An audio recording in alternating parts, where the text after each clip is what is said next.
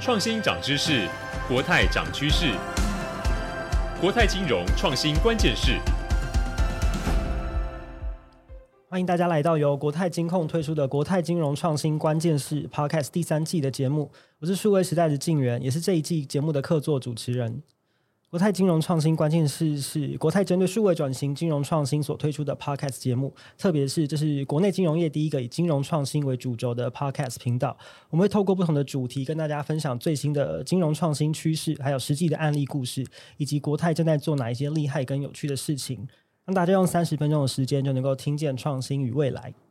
那在第三季的节目里面呢，我们会带大家说技术、听场景，也就是在每一个主题呢，我们会在前面一集先跟大家聊技术科普，那在接续的第二集会带大家来。看一些就是实际的案例跟故事。那在前面的集数，我们已经讨论过区块链、保险科技、对话式商务，还有人工体验设计等等的议题。那今天会带大家进入到全新的主题是呃 GIS 技术与 FinTech 金融场景的应用。那 GIS 指的就是地理资讯系统，这个后面会帮大家有比较详细的介绍，包括它是什么样的技术，然后有哪些应用的趋势，还有金融业导入这个 GIS 技术到底可以做哪些事情跟哪些创新。那在一开始呢，先介绍一下跟我们今天一起聊天的来宾。那首先是国泰金控数据科技发展部的 Phil。Hello，大家好，我是 Phil。还有国泰世华数据生态营运部的佩婷。Hello，大家好，我是佩婷。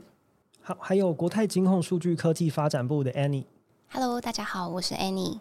好，再来是逢甲大学都市计划与空间资讯系的副教授徐一翔。大家好，我是徐一翔。好，再来是台湾大学地理环境资源学系的翁在宏教授。大家好，我是台大地理系翁在宏。好，前面我已经有稍微聊到一下，今天要谈的主题是 GIS 地理资讯系统。那乍听之下，我觉得可能对大家来说也不太知道这是什么东西，有点陌生。但是其实，在日常的生活经验里面，我们一定会常常的碰到。就比方说，大家可能点外送的时候，在这个外送的 App 上，我们可以看到外送员跟店家他们即时送餐的这个路线。那这个其实也是 GIS 相关的技术运用的一环。那包括大家更常用到的 Google Map，用地图来查找。店家的资讯，或者是帮你导航路线，那甚至是比如说 Google Map，大家可能有注意到新的功能是即时地区人流，就是它可以在地图上面显示，就是某一个区块可能人潮比较拥挤，然后透过不同的区块色差来标示。那这些其实都是 GIS 我们很常在生活里面看到的应用。那其实除了这种地图类的 App 可以结合 GIS 的技术。有很多的企业跟产业，他们已经透过 GIS 来做更进阶的产业应用或者是分析。那这些应用可以包括从这个空间的决策啊、人口的分析，甚至你可以再加入更多的开放资料，像是比如说所得啊、交易的分析等等。那可以用在很多比较商业的商业的用途，像是比如说店家选址啊，或是呃商办跟人口密集度来评估一个地区的发展性等等。这一些也都是 GIS 在产业里面呃更多延伸跟创新的应用。所以一开始我就蛮想要请教一下 Phil，就是。在金融业这一块啊，GIS 的创新应用有哪一些的趋势？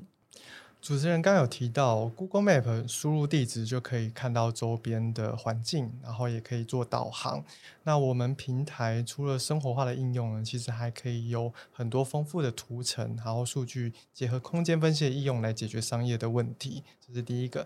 那另外呢，就是在哈佛商业评论有说到，二十一世纪最性感的工作是数据科学家，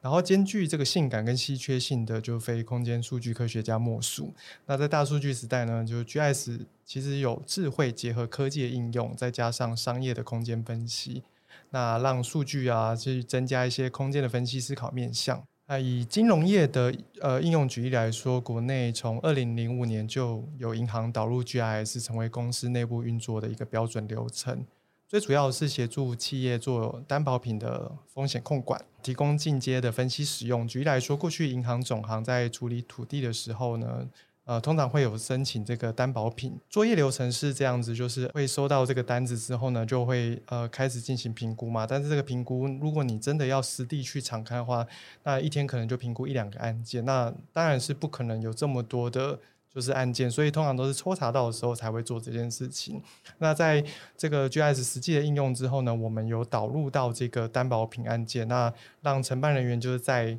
办公室的位置就可以看到，譬如说附近有公园、捷运，还有购物商场、一些险恶设施等佐证资料，可以辅助他们，可以很快速的做判断跟筛选这样子。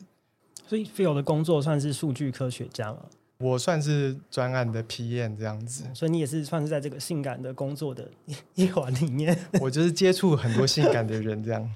对，再提到一下哈，就是 GIS 真的是大家就是有听过，但是真的实际的应用那个技术门槛其实异常的高。嗯、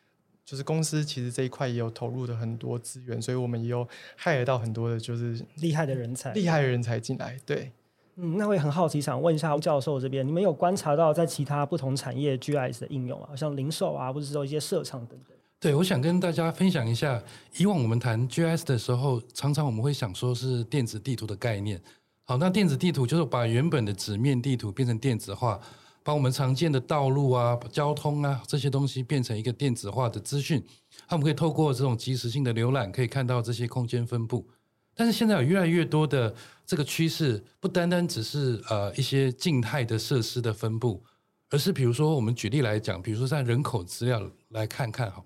人口基本上我们从人口统计来看，我们在过往的经验里面，我们大概就可以就就从资料里面，我们大概就可以看到说在哪个地区在哪里分布有多少人。经过这次疫情来之后，大家会觉得这一次这样的一个资料显然是不够的。因为人的分布是会动态流动的，我们想知道在什么地方、什么地点人会开始拥挤，会开始群聚，哪些地方我应该要去避开太拥挤的地方。所以即时性的、随时间改变的好这些讯息，慢慢整合到地图的需求。哦，所以简单来讲，在现在我们对于地图的需求，不单单只是一些静态的统计数据，我们希望能够连接到一些即时性的资料。好，人人口的移动，比如说交易的资料。好，等等这些讯息，如果可以把这些讯息整合到空间分布，或整合到一个地图界面里面，其实我们就可以从这里面得到更多的有意义的决策资讯。大概是这样子。那徐教授这边有观察到什么比较新的应用吗？是。刚刚听呃 Phil 跟温教授这所讲到的，其实我们透过很多的一些图资，像刚刚呃温教授有提到一些开放的图资，那这些开放的图资呢，它其实在做叠合的时候，它其实就会告诉我们很多我们可能大概没有办法说单纯是看那些非地图资料可以知道的事情，像比如说我们现在讲到诶哪边它可能是具有一些风险的，那那风险的话，其实刚刚温教授讲到的人流。人多的地方，它可能就是可能大概带来的一些风险。那一个就是说，比如像现在，也许我们讲到疫情就是群聚。但如果说是比较正向来讲的话呢，比如在观光上面，哪些地方它其实可能是潜在的一些商机？可能我们在观光产业上面呢，我们在那边可以设一些观光一些相关的设施，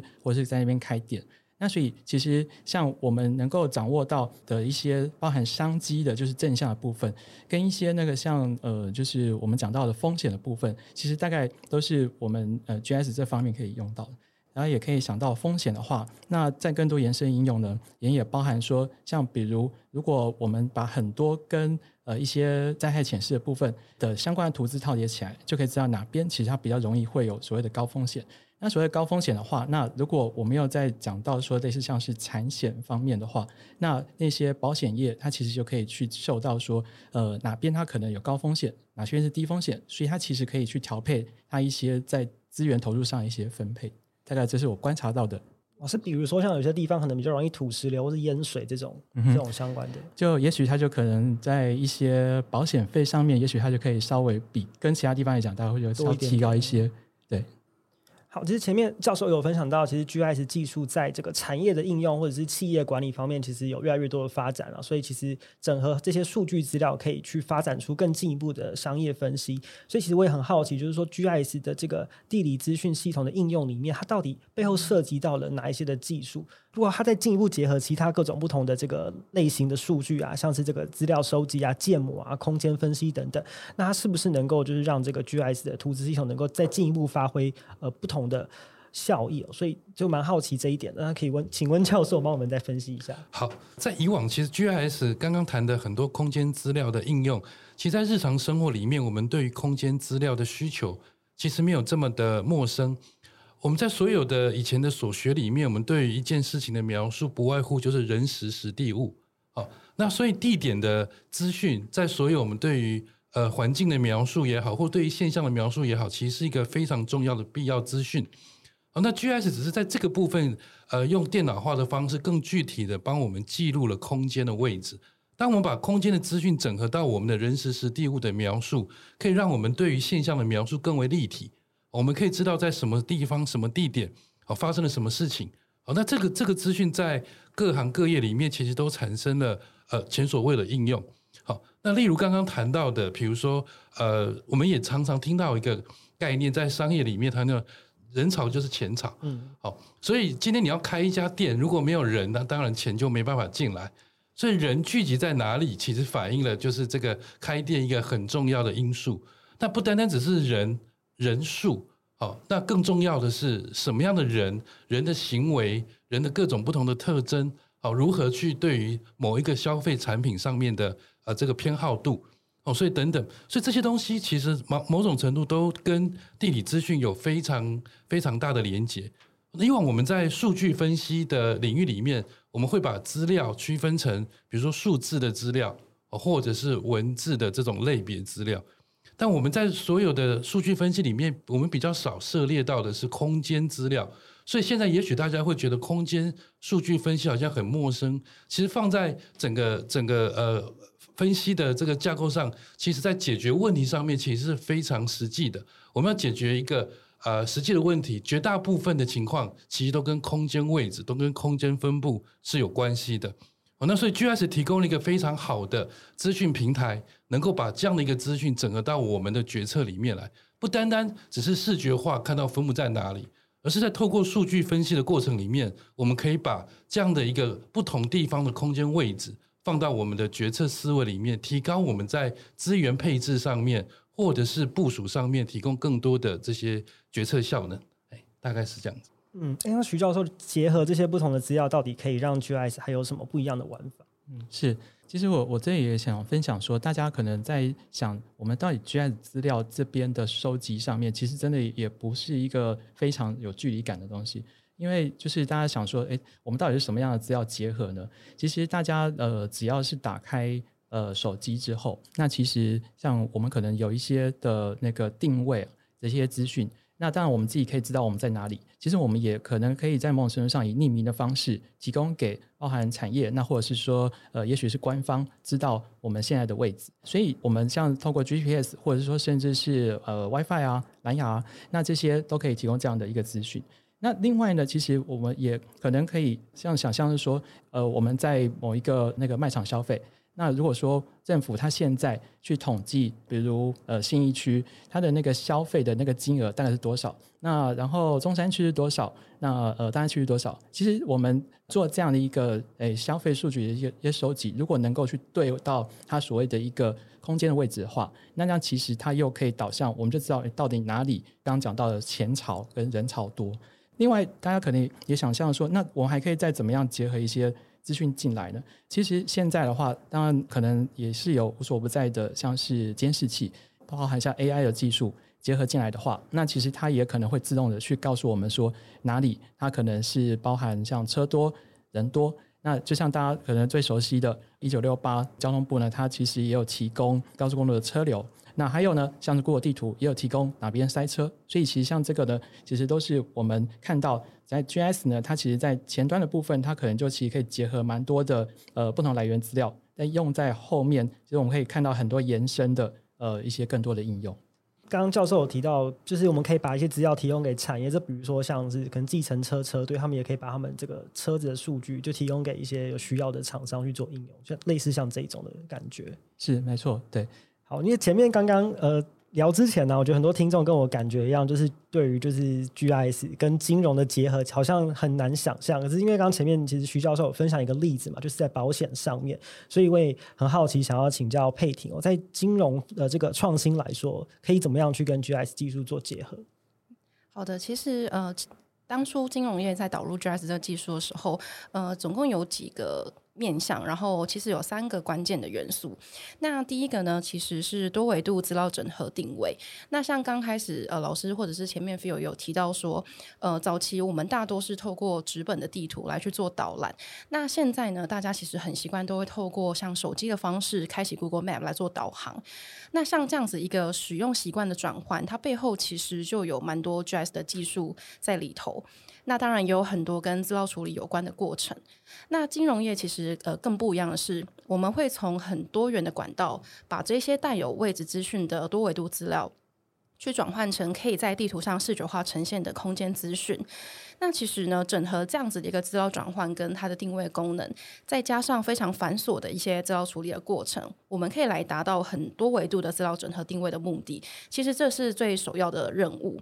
那再来第二个呢，其实呃，我们是希望可以纳入更多像金融业务逻辑，而且去结合空间统计分析的呃一个面向。那我们客制化去提供对应的服务。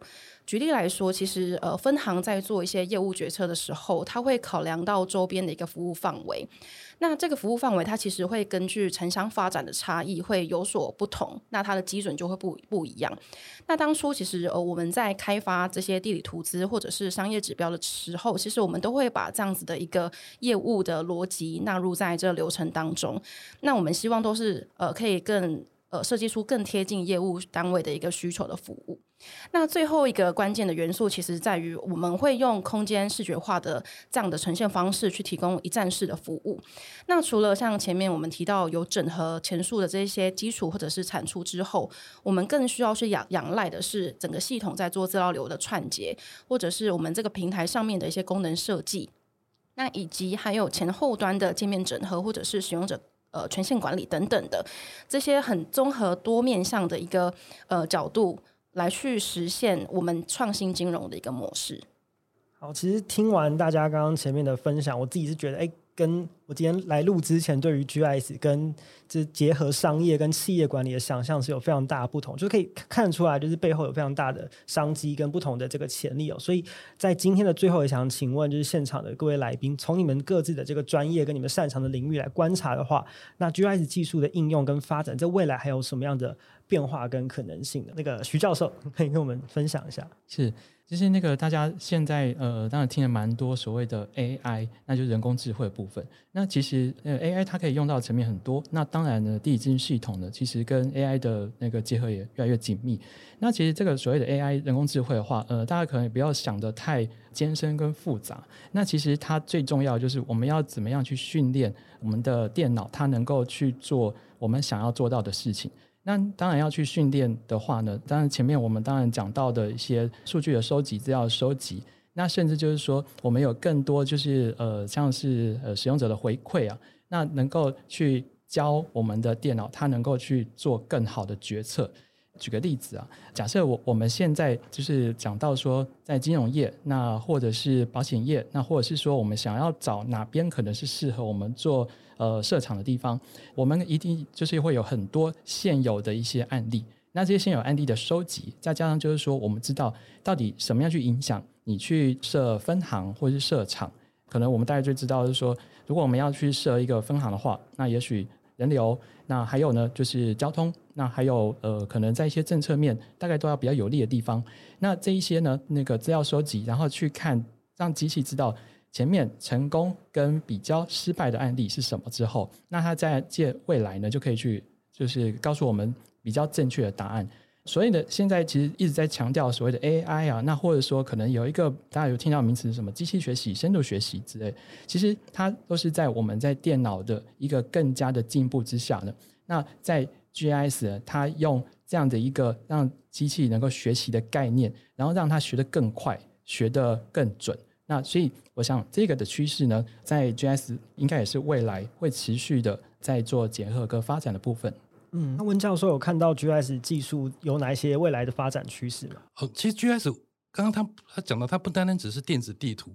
其实 GIS 如果假设可以跟人的行为能够做一些连接，其实可以产生更多商业的价值。好，例如呢，比如说我们常常看在在这个都会看气象、天气气象预报。哪里会下雨？哪里呃大太阳等等，好，那个是气象站的资料。但如果假设我们把这个呃 GIS 连连接上这些感测资料，其实我们可以可以更具体的知道今天我所在的某一个特定的地方，我所在的环境它的温度是多少，它的这个这个环境的特征是怎么样子。所以当我们的决策就可以从一个以往比较大范围的啊这样的一个尺度，集中到个人客制化的尺度。所以，我如果假设我今天知道你可能要去山上爬山，那我就可能知道说，在山上里面它的温度啊、压力啊等等。那如果假设你有一些慢性病、心血管疾病，也许我们就可以提前先预警。所以当，当当 GIS 连接上个人的这些特征跟资讯的时候，其实有助于我们在决策的时候可以更精准。所以，当我们说在精准决策上，好，那 GIS 可以提供更有效率的这样的一个方式。哇，那这种跟个人的体验的结合，现在是已经有人在做了吗？还是说还有哪些技术上的困难，还没有办法很快的落实？啊，当然，第一个是这个个人隐私是一个是一个很很重要的考量。好，那第二个就是说，其实呃，我们对于各种不同的环境监测的准确度，也会是一个一个很大的考量。所以目前我们从预警的角度来看，其实我们可以知道，呃，非常非常这个趋势性的。来看到底环你所身处的环境啊是否发生异常？好，但是呢，如果假设要从比较科学性的来描述到底这个地方的温度啊，这个地方的环境特征，我们还是需要仰赖比较高精准的这些环境设备。哦，所以如何去提升这些我们刚刚讲个人的穿穿戴装置的这些侦测的准确度？哦，当然现在是一个在技术上面希希望能够急剧去挑战的一个议题。对，理解。那 Annie 这边呢，就是金融业跟 GIS 的结合，你有看到哪一些比较有趣的案例，或者是现在已经在做的这种商业的场景吗？嗯，呃，我这边想要分享就是那个两个面向的应用。那一个是，其实我在国外看到是呃，把 GIS 用在内部的一些风险管理啊，或者是商业规划上面。那其实，在这一段的 GIS 的应用，它整个在运用地理空间资料的时候，它不再仅限于是呈现跟查询，而是运用这些资料，当它太有时间以及空间的维度之后，再搭配像刚刚两位老师提到的 AI 或者这种机器学习所衍生出来的一些分析的结果，或者是分析的一些决策。对，那换句话说，其实像我们金融业在下呃一些广告名单，或者是我们在预测一些金融风险的时候，我们多运用了位置或者是时间的资讯，可以多帮助我们知道什么，或者是捕捉到什么关联性的特征。那我其实有看到一个在这上面国外有趣的例子，是他用 ATM 这种带有时间以及空间的交易资料，那透过群聚的分析去做一个洗钱的预警监测。那我觉得像现在在疫情下面，我们对群聚这个词应该都不陌生，就它其实就代表一群人或者是一群资料的一个紧密性。那当这一群人或者这一群资料很靠近的时候，其实它就反映到可能是某种程度的风险。或者是它其实捕捉了某一个样态，对吧？那今天如果我们又再加上时间维度的时候，其实就可以更细致的去描述那个群聚所发生的情况或者是样态。那其实刚刚所提到的这个呃 ATM 的一个交易数据的应用，它其实就是把这样子的一个时空群聚的侦测概念套用在我们收集大量的一个 ATM 的交易资料，所以它会去比对说，在一定的期间内，那可能是邻近的几个 ATM，它都有一个大笔的转账交易行为，而且都是交易到相同的目的地。那像这样子的一个特征，它其实是捕捉了 ATM 交易数据中在时间以及空间上的邻近，那去作为他们在内部风险管控的。一个前期的预警判断，我觉得这是一个呃，看到在国外里面针对呃用这种 GIS 的技术或者是空间资料的一个进阶的应用，那运用在内部的一些风险管理。那另外一个其实也有看到的是，我觉得像前面呃老师或主持人也都有提到说，其实 GIS 已经越来越融入在我们的生活中，或者在消费者的生活中，其实不仅是无所不在，而且那个技术的门槛或者是界限，其实也都变得越来越模糊。那有看到在呃美国一个保险公司，其实它也有一个应用是，它就提供了一个让一般的消费者都可以自己上到那个平台的一个居住环境的探索平台。那在那个平台上面，它其实就整合了呃这种电子地图，然后卫星影像，甚至是各种主题的 GIS 的资料，像是一些即时的气象数据啊，周边的地理环境，或是在这个地方过去有没有一些历史的灾害或者是社会案件。所以，当一个呃消费者或者是一般的人，他上来这个网站的时候，他的整个数位的体验流程是，他就是自己输入他的居住地地址，那透过上面的一个地图影像资料，那是其实就带使用者认识整个居住环境，那同时也点出说，诶，你住的这个地方有哪一些风险点，或者是有哪一些生活的一些改善的建议，比如说，其实这个房屋很老旧，你可能需要加装一些火灾警报等等。那最后就是整个这些讯息都呈现完之后，他就会呃在最后给他一个个人化的分析报告，或者是保障建议，那甚至是推荐他一些，诶，那我们这边有哪样的商品组合其实是适合推荐给你的。所以我觉得对保险公司来说，其实它背后就运用了这一些各种主题地理数据的一些分析运算。那它对呃不管是即将要来承保的物件，其实有更全貌的认识。它其实也整个标准化或者是量化了我们在对每个地理位置上面风险的认识。是个描述。那我觉得对消费者来讲，其实消费者他是自己去跟这个平台做一些互动，然后自己认识他所居住的环境。所以我觉得在这样子的一个体验下面，其实消费者他也对他自己的保障需求会更有感觉。那同时，可能这个平台就接着给他一些适合或是推荐他的保障规划，甚至是他可以直接索取报价，或者是联络业务员去创造一个更没有断点的客户流程。所以其实 GIS 技术乍听之下，大家可能会觉得就是好像很离自己距离很远。其实它在我们的日常生活体验的方方面面，其实都扮演一个很重要的角色。就是不管是现在或是之后的商业上面的发展。嗯，